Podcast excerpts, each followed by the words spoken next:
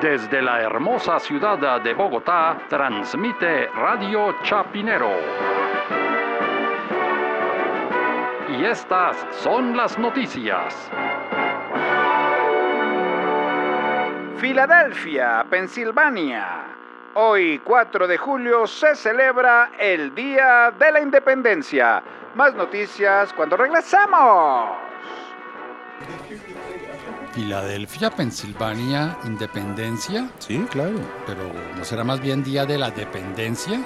¿De la dependencia en Pensilvania? Sí, allá todos dependen, pues no sé. Oscar Iván no da puntada sin dedal, sin preguntar si puede hacerlo, No, no, no, si le mueven el hilo del títere o no. No, no, pero es que yo estoy hablando es de Pensilvania, la, la tierra de los fundadores. Funda- ah, Santa Fe Ralito, los padres fundadores, o mejor dicho, los refundadores de la patria. ¿Cuál Santa Fe? Santa Fe queda en Nuevo México.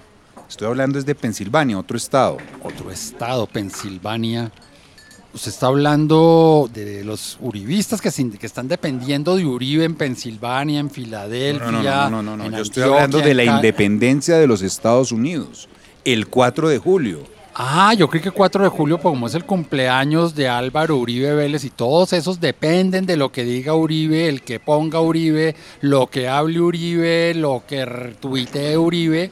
Entonces yo decía independencia, un 4 de julio es el día de la absoluta dependencia mental, psicológica, psiquiátrica, una dependencia absoluta. Esa es una especie de farmacodependencia, eso del No, no, no. ¿Usted dice por las goticas? No, no, no. Lo que hay que definitivamente celebrar es el Día de la Independencia. Pero entonces independicémonos de Uribe un 4 de julio a ver si salimos de esta cosa tan Eh, insoportable. al aire, al aire, al aire, al aire.